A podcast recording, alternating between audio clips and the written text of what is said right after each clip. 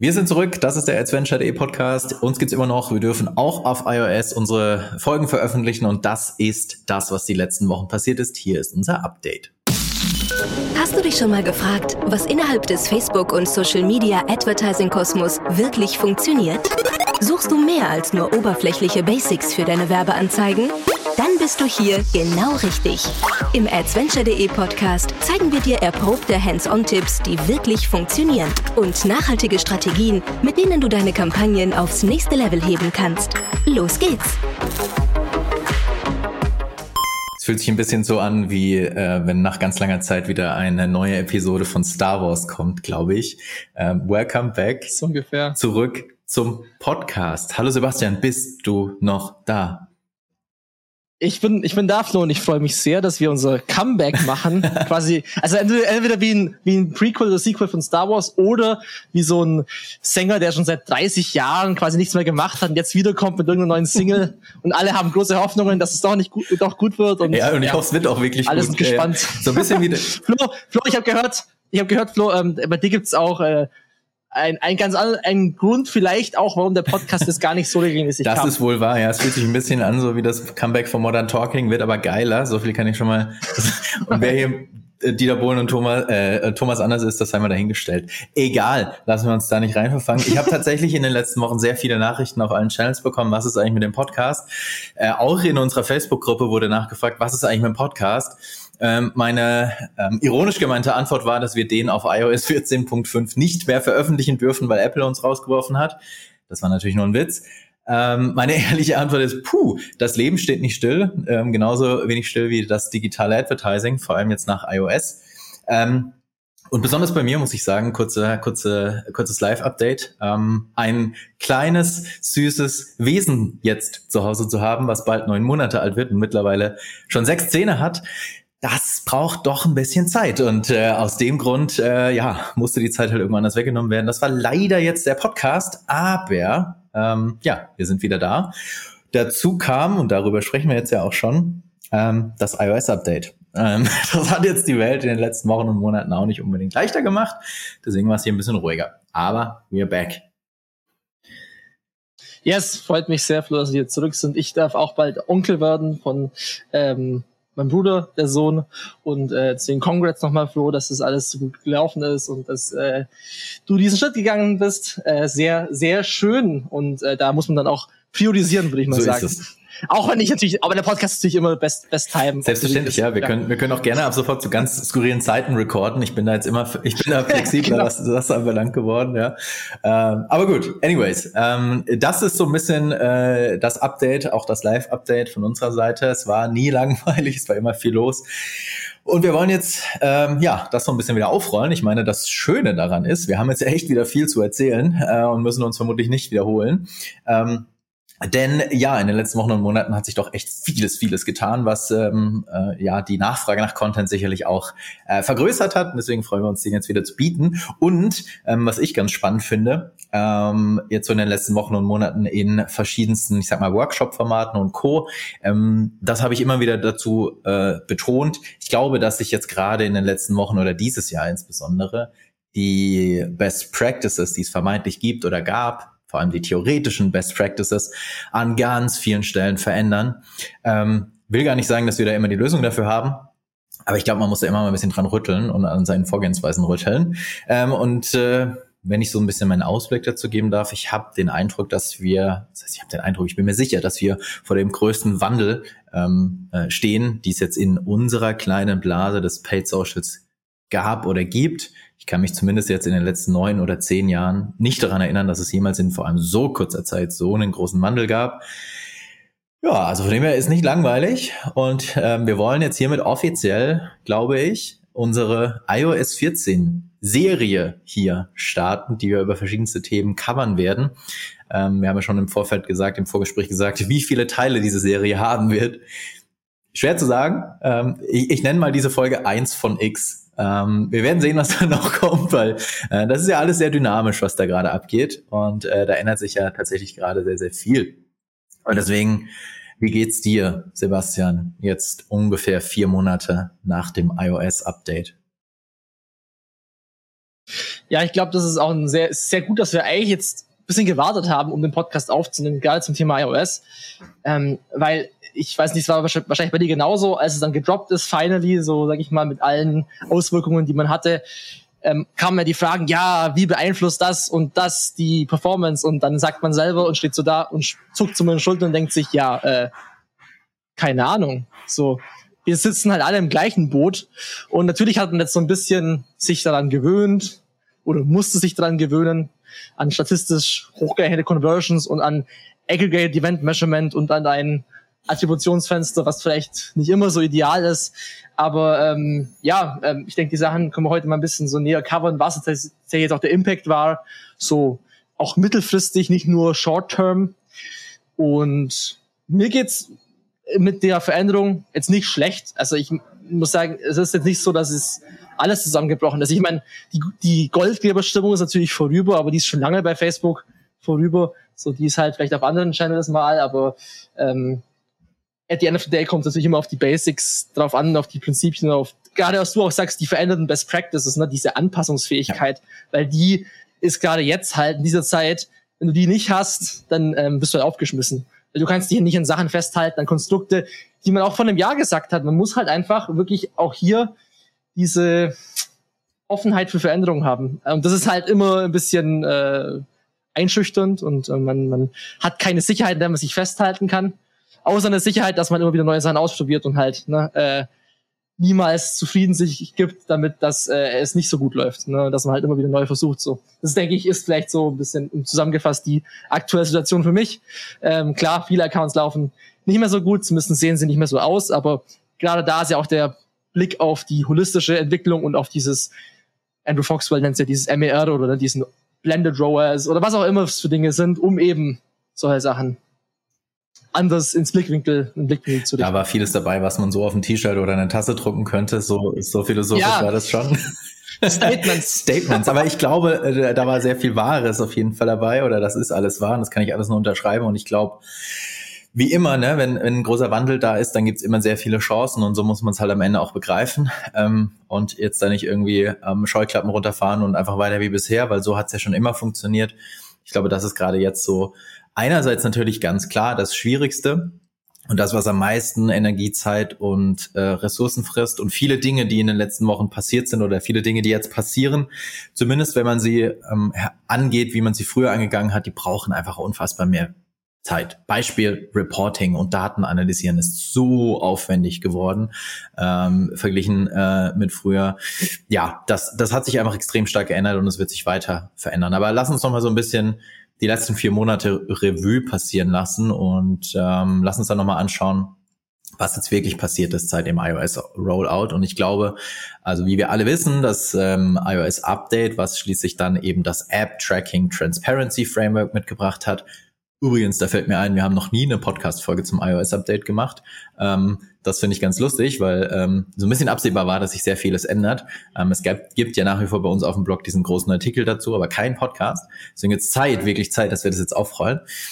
Ähm, jedenfalls, was ist passiert eben auf dem iOS-Rollout, ich glaube, das muss ich nicht wiederholen, ähm, gibt es eben das Opt-in, das Tracking-Opt-in, das sogenannte App-Tracking Transparency Framework. Das wurde ausgerollt schlussendlich langsam Ende April. Ähm, da kam der Rollout von 14.5, dem iOS-Update. Äh, Aber dann war natürlich die Panik irgendwie groß. Oh mein Gott, oh mein Gott, alles bricht zusammen. Passiert ist erstmal nichts. Ähm, und ich glaube, das war bei sehr vielen so. Und deswegen ähm, ist sehr lange, ich sag mal so, der Eindruck entstanden gewesen, dass äh, eigentlich alles weitergeht wie bisher. Ähm, aber aber, jetzt kommt das große Aber. Dann kam ein paar Wochen später, nämlich fast sogar einen Monat später, und zwar Ende Mai, Anfang Juni, ähm, dazu werden wir übrigens auch in den Shownotes noch einen Link äh, einfügen zu eben der Rollout oder zu der Adoption Quote, wie man sagen kann, also zu der Zahl, wie viele Menschen das Update installiert haben. Und Ende Mai beziehungsweise Anfang äh, Juni kam dann eben das 14.6 Update und jetzt da kam der große Unterschied. Da hat Apple einfach so einen kleinen Schieberegler geändert und dieses Update wurde dann automatisch ausgespielt, also über Nacht quasi auf die iPhones draufgeballert und das davor halt eben nur, wenn du es automatisch, äh, wenn du es zumindest manuell erzwungen hast. Und dann ging's los. dann wurd's ungemütlicher. Und ich würde mal behaupten, fast alle von euch werden im Juni, ähm, wie soll ich sagen, ein bisschen eine ungemütlichere Zeit in ihrem Ad-Account gehabt haben, ähm, weil da, muss man natürlich auch fairerweise sagen, äh, sehr viele Dinge zusammenkamen. Ja, ab dann wurde es schwieriger im Tracking, bedeutend schwieriger sogar im Tracking, das können wir gleich nochmal covern. Und äh, auf der anderen Seite war da natürlich so ein bisschen diese Post-Covid, Post-Corona-Zeit, also da war das Sommer und dann ähm, ne, weniger Menschen online. Allgemein gibt es natürlich immer noch ein Sommerloch, auch nach anderthalb Jahren Corona-Rally, sagen wir es mal so. Äh, aber der Juni war hart. Ähm, also so wie ich den wahrgenommen habe, der war echt, der war echt hart. Und ähm, das war vor allem so der Monat, ähm, in meinem Eindruck, bei dem man sich irgendwie erstmal finden musste und erstmal schauen musste, was passiert hier jetzt überhaupt und was ändert sich überhaupt. Aber im Zeitstrahl würde ich sagen, Juni ist der Punkt, äh, ab dem es ungemütlicher wurde. Ich weiß nicht, wie du das siehst, aber da wurde auf der einen Seite das Wetter besser, endlich. Auf der anderen Seite wurde es im Ad-Account ungemütlicher, war dann irgendwie in der Gesamtstimmung auch nicht so geil. Ja. Ja, da ist ja auch ähm, dann sieht man ja auch nicht nur in der Adoption Rate, sondern eben auch in der Entwicklung des ähm, CPMs. Ne? Also was da passiert ist äh, im Juni. Äh, da gab es ja ein paar Tage, wo es ja eigentlich auch einen offiziellen Bug gab. Ne? Also das war jetzt ja dann tatsächlich auch Press Release, dass es eben einen Bug gab, aber trotzdem sind die CPMs halt krass nach oben und wie du schon gesagt hast, äh, da musste man eigentlich überall descalen. Also man konnte eigentlich quasi oder man konnte sich auch nicht auf die Zahlen halt verlassen. Das war sehr, sehr eine sehr ungewisse Zeit. Ich meine, wir haben uns alle schon davor mit äh, anderen Reporting-Zahlen auch auseinandergesetzt natürlich und haben schon vielleicht ein bisschen besseres Gefühl dafür gehabt, was passiert mhm. ähm, und konnten das ein bisschen objektiver betrachten. Wenn du natürlich nur in Ads Manager schaust, dann war das natürlich die absolute Horrorzeit, ne, dieser, dieser Juni, weil du halt komplett geschwommen bist. So, du wusstest gar nichts mehr, was läuft gut, was läuft schlecht. Du hast nur, also, es lief eigentlich nur noch alles schlecht. Und ja, nicht ganz alles, nicht ganz alles. Ich glaube, ich würde zusammenfassen, ja. ähm, tendenziell 80 Prozent schwieriger. 20 Prozent komischerweise gar nicht so sehr getroffen oder wenn er nur kurz getroffen, jetzt so mhm. mit etwas mehr Abstand. Also ja, größtenteils war es schon schwieriger, da braucht man nicht drum reden, aber ironischerweise nicht überall. Können wir aber gleich nochmal dazu sprechen, was wir da so sehen. Aber ich glaube ja, das, was du sagst, ist extrem wahr ähm, und das ist nach wie vor noch so in den meisten Accounts. Du kannst deine Entscheidungen, die du triffst hinsichtlich skalieren oder nicht skalieren, hinsichtlich, welche Kampagnen laufen jetzt eigentlich wirklich gut und welche nicht so gut und vor allem dann auch, welche Ads laufen gut. Boah, diese Entscheidung ausschließlich und alleine nur auf äh, Ads Manager Level zu treffen, ist seit Juni wahnsinnig schwierig geworden. Tatsächlich, weil tatsächlich doch einiges an Daten verloren gegangen ist. Wir werden all diese Punkte in den nächsten Folgen und in den nächsten Wochen nochmal einzeln raussplitten und einzeln covern. Das wäre einfach viel zu viel, das jetzt in einer Folge irgendwie zu besprechen. Ähm, aber wir werden, wir werden jetzt heute so ein bisschen das Bigger Picture eben geben. Und äh, was man auf jeden Fall, glaube ich, sagen kann, ist, dass im Juni ähm, ja eben diese Faktoren zusammenkamen mit, wir waren so ein bisschen nach der Corona-Zeit. Ja, weniger Menschen waren online. Damit ist das Inventar natürlich an Werbeplätzen begrenzter. Auf der anderen Seite haben jetzt dieses Jahr dann im Juni halt die allermeisten Advertiser verstanden, dass man auf diesem Kanal halt richtig performant unterwegs sein kann. Das ist der Unterschied zu letztem Jahr, zu 2020, als sozusagen die erste Corona-Welle kam. Da hat es einfach gedauert, bis die Leute hochfahren und bis E-Commerce komplett hochfährt und so. Das war halt dieses Jahr anders. Das heißt, wir hatten eine sehr hohe Nachfrage auf ein begrenzteres Inventar. Ein Faktor für die steigenden Preise. Aber wir hatten halt auch den iOS-Rollout. Und es ist nicht offiziell bestätigt und es wird vermutlich auch niemals offiziell bestätigt werden. Aber ich bin sehr, sehr, sehr sicher, dass auch das natürlich einen großen Impact auf die steigenden Preise hatte. Warum?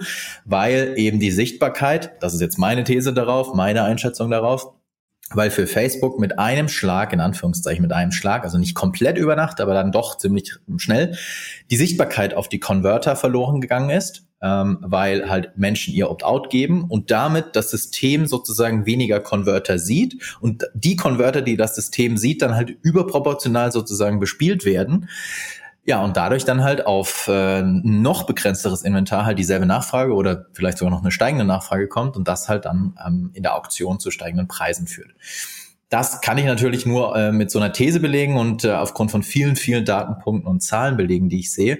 Dazu gibt es offiziell kein Statement. Es gab nur ein Statement, was du angesprochen hast, dass ich glaube im zweiten Juni-Wochenende an einem Samstag und Sonntag ungefähr ähm, dann doch einiges schief lief, sagen wir es mal so, und der CPM überproportional stark gestiegen ist. Und das zeigt halt einfach, dass im Hintergrund, und das wird wahrscheinlich nie offiziell bestätigt werden, aber dass im Hintergrund halt unfassbar viel da irgendwie gedreht wird, immer noch, und vor allem in der Zeit gedreht wurde.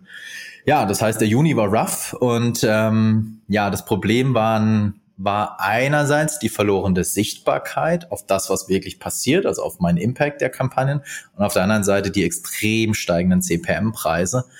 Und ich glaube, die Schwierigkeit war dann da, die richtige Balance zu finden. Weil wenn du hingehst, ich weiß nicht, ähm, wie, wie, wie das bei euch dann in den meisten Fällen lief, aber wenn du hingegangen bist und, und sagen würdest, shit, hier läuft gar nichts mehr, ich fahre hier alles komplett auf Null runter, dann hast du vielleicht einfach noch einen viel, viel größeren Negativ-Impact oder dann hast du sehr wahrscheinlich einen viel größeren Negativ-Impact auf dein Gesamtrevenue. Damit geht dann die Spirale nach unten. Dann hast du noch weniger Daten in deinem Ad-Account. Und da wieder rauszukommen, ist unfassbar schwierig tatsächlich. Also wie, wie, das, wie das deiner Erfahrung nach war, aber das ist so mein Juni-Summary. Ja, also natürlich hatten wir die Kampagnen immer noch in einer gewissen Weise reported und über Analytics zum Beispiel, worüber wir auch noch sprechen werden, über GA geschaut, ne, wie, wie sieht's am Schluss tatsächlich aus, auch im Last-Click-Model und haben das schon optimiert, wie wir es normalerweise auch tun, versucht zumindest, aber ich habe schon versucht, den Spend jetzt nicht so drastisch zu reduzieren, dass man eben in so ein Loch kommt, wie du es gesagt hast. Weil da wieder rauszukommen, da kommst du halt in eine Abwärtsspirale, wie du gesagt hast, äh, aus der du, aus der es viel schwieriger ist rauszukommen, gerade wegen den mangelnden ja. Daten. Natürlich. Und ich vielleicht eine Sache, weil wir ja hier gerne auch als eine Art Plattform dienen und weil wir da am Ende ja unsere Werte immer nach außen tragen und völlig transparent und da ehrlich mit den Themen umgehen wollen. Ich glaube, es ähm, war in den in ganz, ganz, ganz vielen Fällen war es so, dass die Customer Acquisition Costs in den letzten Wochen und Monaten nicht gesunken sind, sondern tendenziell eher in die andere Richtung sich entwickelt haben, was natürlich viele Gründe hat. Nicht nur das iOS-Update hat da einen Grund, besonders eben die Zeit nach Corona ist da somit der ausschlaggebende Faktor. Aber ich glaube, das kann man so offen und ehrlich auch einfach mal ansprechen, ähm, dass das halt auch Makrotrends sind, die man am Ende nicht so stark beeinflussen kann. Aber wenn wir eher auf das gehen, was wir beeinflussen können, äh, und ich glaube, jetzt haben wir eben halt vier Monate oder eher zweieinhalb Monate dann Zeit gehabt, uns irgendwie anzupassen.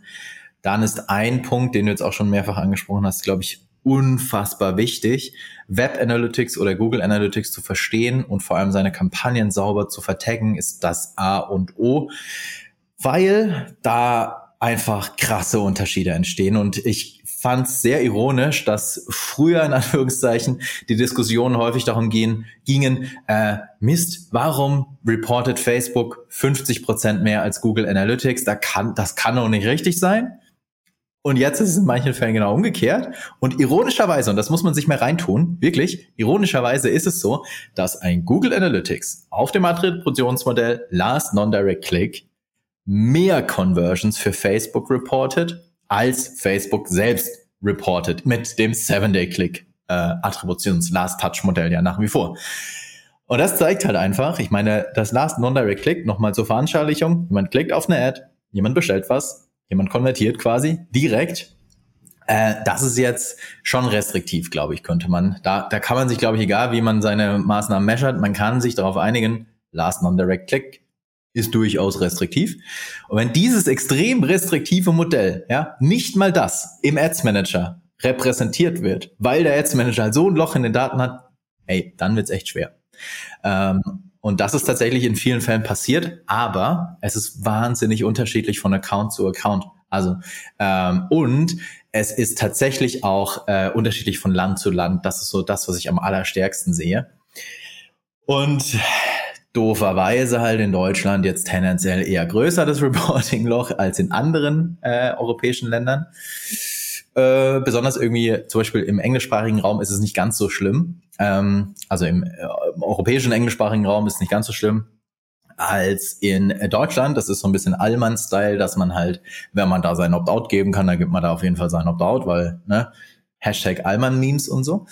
Äh, ja, und ich glaube, das, das ist so das, was, was man da sehen kann. Und zusammengefasst muss man einfach mit Google Analytics arbeiten. Und was wir da getan haben, um zu verstehen, wie im individuellen Fall, weil das ist, wie gesagt, wahnsinnig unterschiedlich von Account zu Account, aber wie im individuellen Fall die Datenabweichungen aussehen, ähm, quasi historisch uns angeguckt, die letzten Monate, die letzten Wochen, am besten seit Anfang des Jahres oder noch länger, uns angeguckt, wie viel der Sales, die Facebook zeigt, zeigt Google Analytics für die UTMs für Facebook, also quasi nur für die Kampagnen. Und angenommen, wir kommen von 50 Prozent Abweichung, sprich Facebook hat 50 Prozent mehr reported als Google, sind wir in einigen Fällen so, dass es, wie gesagt, matcht und Facebook genauso viel zeigt wie Google oder Google mehr zeigt als Facebook. Das passiert tatsächlich. Und wenn du dir so ein Dashboard aufbaust, also Woche für Woche dir die Daten ziehst, natürlich am besten nicht händisch, sonst hast du einiges zu tun, sondern mit Supermetrics beispielsweise.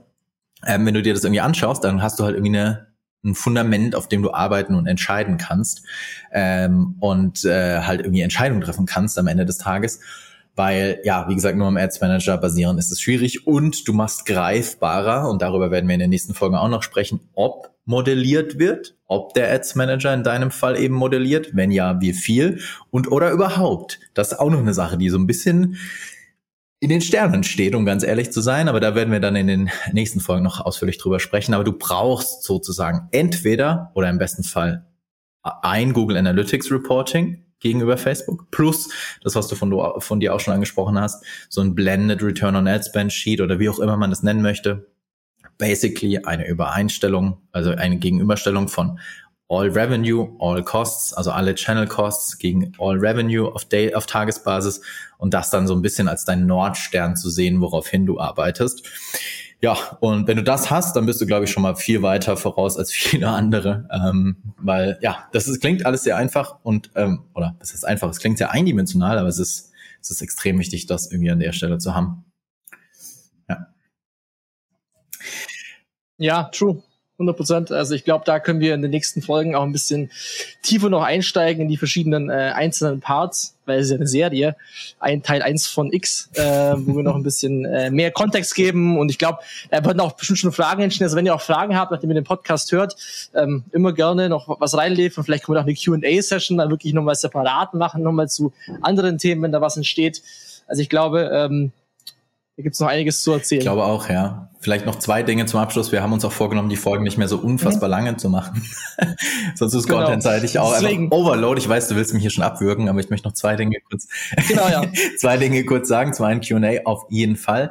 Ähm, zum anderen ähm, nochmal zwei, drei weitere Lösungsansätze, die das alles auch greifbarer machen und dann noch einen Ausblick und dann haben wir es für diese Folge auch schon. Ähm, Lösungsansätze, die es sonst noch gibt und die vor allem dieses Loch, dieses Tracking-Loch greifbarer machen, sind klassisch Gutscheincodes nichts Neues, kann man immer nutzen. Ähm, und dann kann man sich einfach anschauen, wie viel historisch eingelöste Gutscheincodes versus Ads Manager habe ich und wie viel eingelöste Gutscheincodes habe ich jetzt versus Ads Manager. Ähm, um, um da halt irgendwie einen Dreh dran zu bekommen. Dann Post-Purchase Surveys, auch ein immer beliebteres Instrument. Bedeutet also, man fragt nach dem Checkout quasi, woher kennst du uns? Und dann kann man eben auswählen von Facebook, von TikTok, von Instagram oder whatever. Ähm, tatsächlich wirkt auch, also ist am Ende wahrscheinlich die ehrlichste Datenquelle, mit einer der ehrlichsten Datenquellen. Natürlich gibt es auch Ver Verzerrungen, aber mit die ehrlichste Datenquelle, weil echte Kunden echte Meinung abgeben. Äh, ist vor allem für Cross-Channel-Budgetentscheidungen äh, relevant. Und ähm, ja, gespiegelte Landingpages, auch das kann man machen, also dass man quasi äh, Landingpages nur über Facebook mit Traffic bespielt und sich dann halt anschaut, wie viel habe ich hart in meinem System an Conversions und wie viel zeigt mir der Ads Manager. Und ja, da habe ich wirklich alles gesehen. Vor allem bei neuen Ad-Accounts ist es ganz, ganz, ganz extrem. Ähm, da hat der Ads Manager 12 Conversions reported und im System gibt's vielleicht 30. Also ganz, ganz, ganz extrem. Und das noch zum Abschluss. Ich glaube, mittlerweile gibt es wie so eine Art, ich nenne das immer die Red Zone oder die Danger Zone in solchen Accounts. Das hängt gar nicht so sehr mit dem Budget zusammen, sondern eher mit der Menge an Daten zusammen. Und die Menge an Daten hängt tendenziell mit der Art der Conversion zusammen oder auch mit dem Preispunkt zusammen. Heißt also, wenn ich niedrigpreisigere Produkte habe, dann kann ich mit weniger Budget mehr Daten generieren, als wenn ich höherpreisige Produkte habe. Aber ich will damit hinaus, wenn du kleinere Ad-Accounts hast und damit weniger Daten, was natürlich am Ende schon zum großen Teil heißt, weniger Budget investierst, dann ist es aktuell bedeutend schwieriger, als wenn du eine gewisse Flughöhe hast und eine gewisse Grunddatenmenge hast. Ähm, das kann man, glaube ich, schon so sagen. Und es ist tatsächlich einfacher, einen Account zu steuern, wenn er mehrere tausend Euro pro Tag spendet, als wenn du einen Account hast, der irgendwie 100 Euro am Tag äh, Budget hat. Das ist bedeutend schwieriger, tatsächlich. Ja, und äh, das, das mal so dazu. Also das mal so zu, zu dem Ritt der letzten Wochen. Vielleicht noch letzter Punkt, bevor wir in alles, wie gesagt, tiefer reingehen, noch so ein bisschen der Ausblick. Das ist jetzt wirklich der letzte Punkt. Du lachst schon, aber das ist wirklich der letzte Punkt. Ich glaube, und äh, alles, was man so von der Plattform hört und mitbekommt, also jetzt von Facebook hört, ich glaube, dass es kommt jetzt der allerkrasseste Wandel, es steht der allerkrasseste Wandel vor uns, den es in diesem Umfeld jemals gab, weil natürlich ähm, sieht auch Facebook das als ganz große Gefahr. Es ist klar und es liegt auf der Hand, dass sehr vieles sich auf die Plattform direkt drauf verlagern wird, weil das ist natürlich, das steht unter Kontrolle. Und auf der anderen Seite gibt es ja den äh, noch den ganz großen Trend, der nicht durch Apple nur gepusht wird, sondern auch von Gesetzesgeberseite und Co., ähm, was Datenschutz anbelangt. Und mein Eindruck ist, dass sich Facebook da genau positionieren möchte und als privacy safe, aber trotzdem mit personalisierten Werbeanzeigen Chancen für Unternehmen bieten, positionieren will. Und für mich bedeutet das, dass in Zukunft ähm, dass die ganze Auslieferungsoptimierung nicht mehr abhängig gemacht wird von irgendwelchen externen Daten. Also nicht mehr dein Tracking entscheidet, wer deine Ad sieht, sondern maßgeblich dein Creative. Das ist ehrlicherweise heute schon zum großen Teil so, aber das wird in Zukunft noch viel krasser werden und vermutlich halt das Tracking wirklich nur noch für die Erfolgsmessung da ist, aber nicht mehr dafür da ist, wer deine Ads dann am Ende sieht, sondern nur wer darauf reagiert, dann am Ende entscheidet, wer zukünftig deine Ads sieht. Ich glaube, das wird im Hintergrund gerade massiv stark umgebaut und das ist der ganz große Wandel. Ja, und äh, damit hat man ja auch wieder neue Chancen, würde ich sagen, ähm, worüber wir in der nächsten Folge sprechen können. Nice one. Ja, ich glaube, da gibt's einiges, was man noch äh, rein diven können. Ja, ich glaube auch. Also wir, wir sprechen über Aggregated Event Measurement, wir sprechen über die Updates im Tracking, im Reporting, über Targeting und was man da so bauen kann oder halt nicht bauen kann. Ähm, und was halt sonst noch so passiert ist. Also es gibt noch einiges, einiges, einiges zu besprechen. Deswegen, wir nennen die Serie 1 von X. Ähm, wie viele Folgen dazu kommen, ist schwer zu sagen, aber wir arbeiten dran, da sehr viel und sehr aktuell den Content nachzuliefern. Und da müssen wir natürlich auch bald auch schon drüber sprechen, was mache ich jetzt mit dem ganzen Chaos in meiner Q4-Vorbereitung? Hm, das ist auch noch ein spannendes Thema. Auch das werden wir noch mhm. besprechen. Also, wird nicht langweilig. Ja, ja, ich ja. glaube, äh, da kommt noch einiges auf uns zu. Das war Folge ähm, 39 hier und wir sind wieder back. Ähm, Modern Talking ist back und spricht wieder über Ads Manager. Wir freuen uns sehr.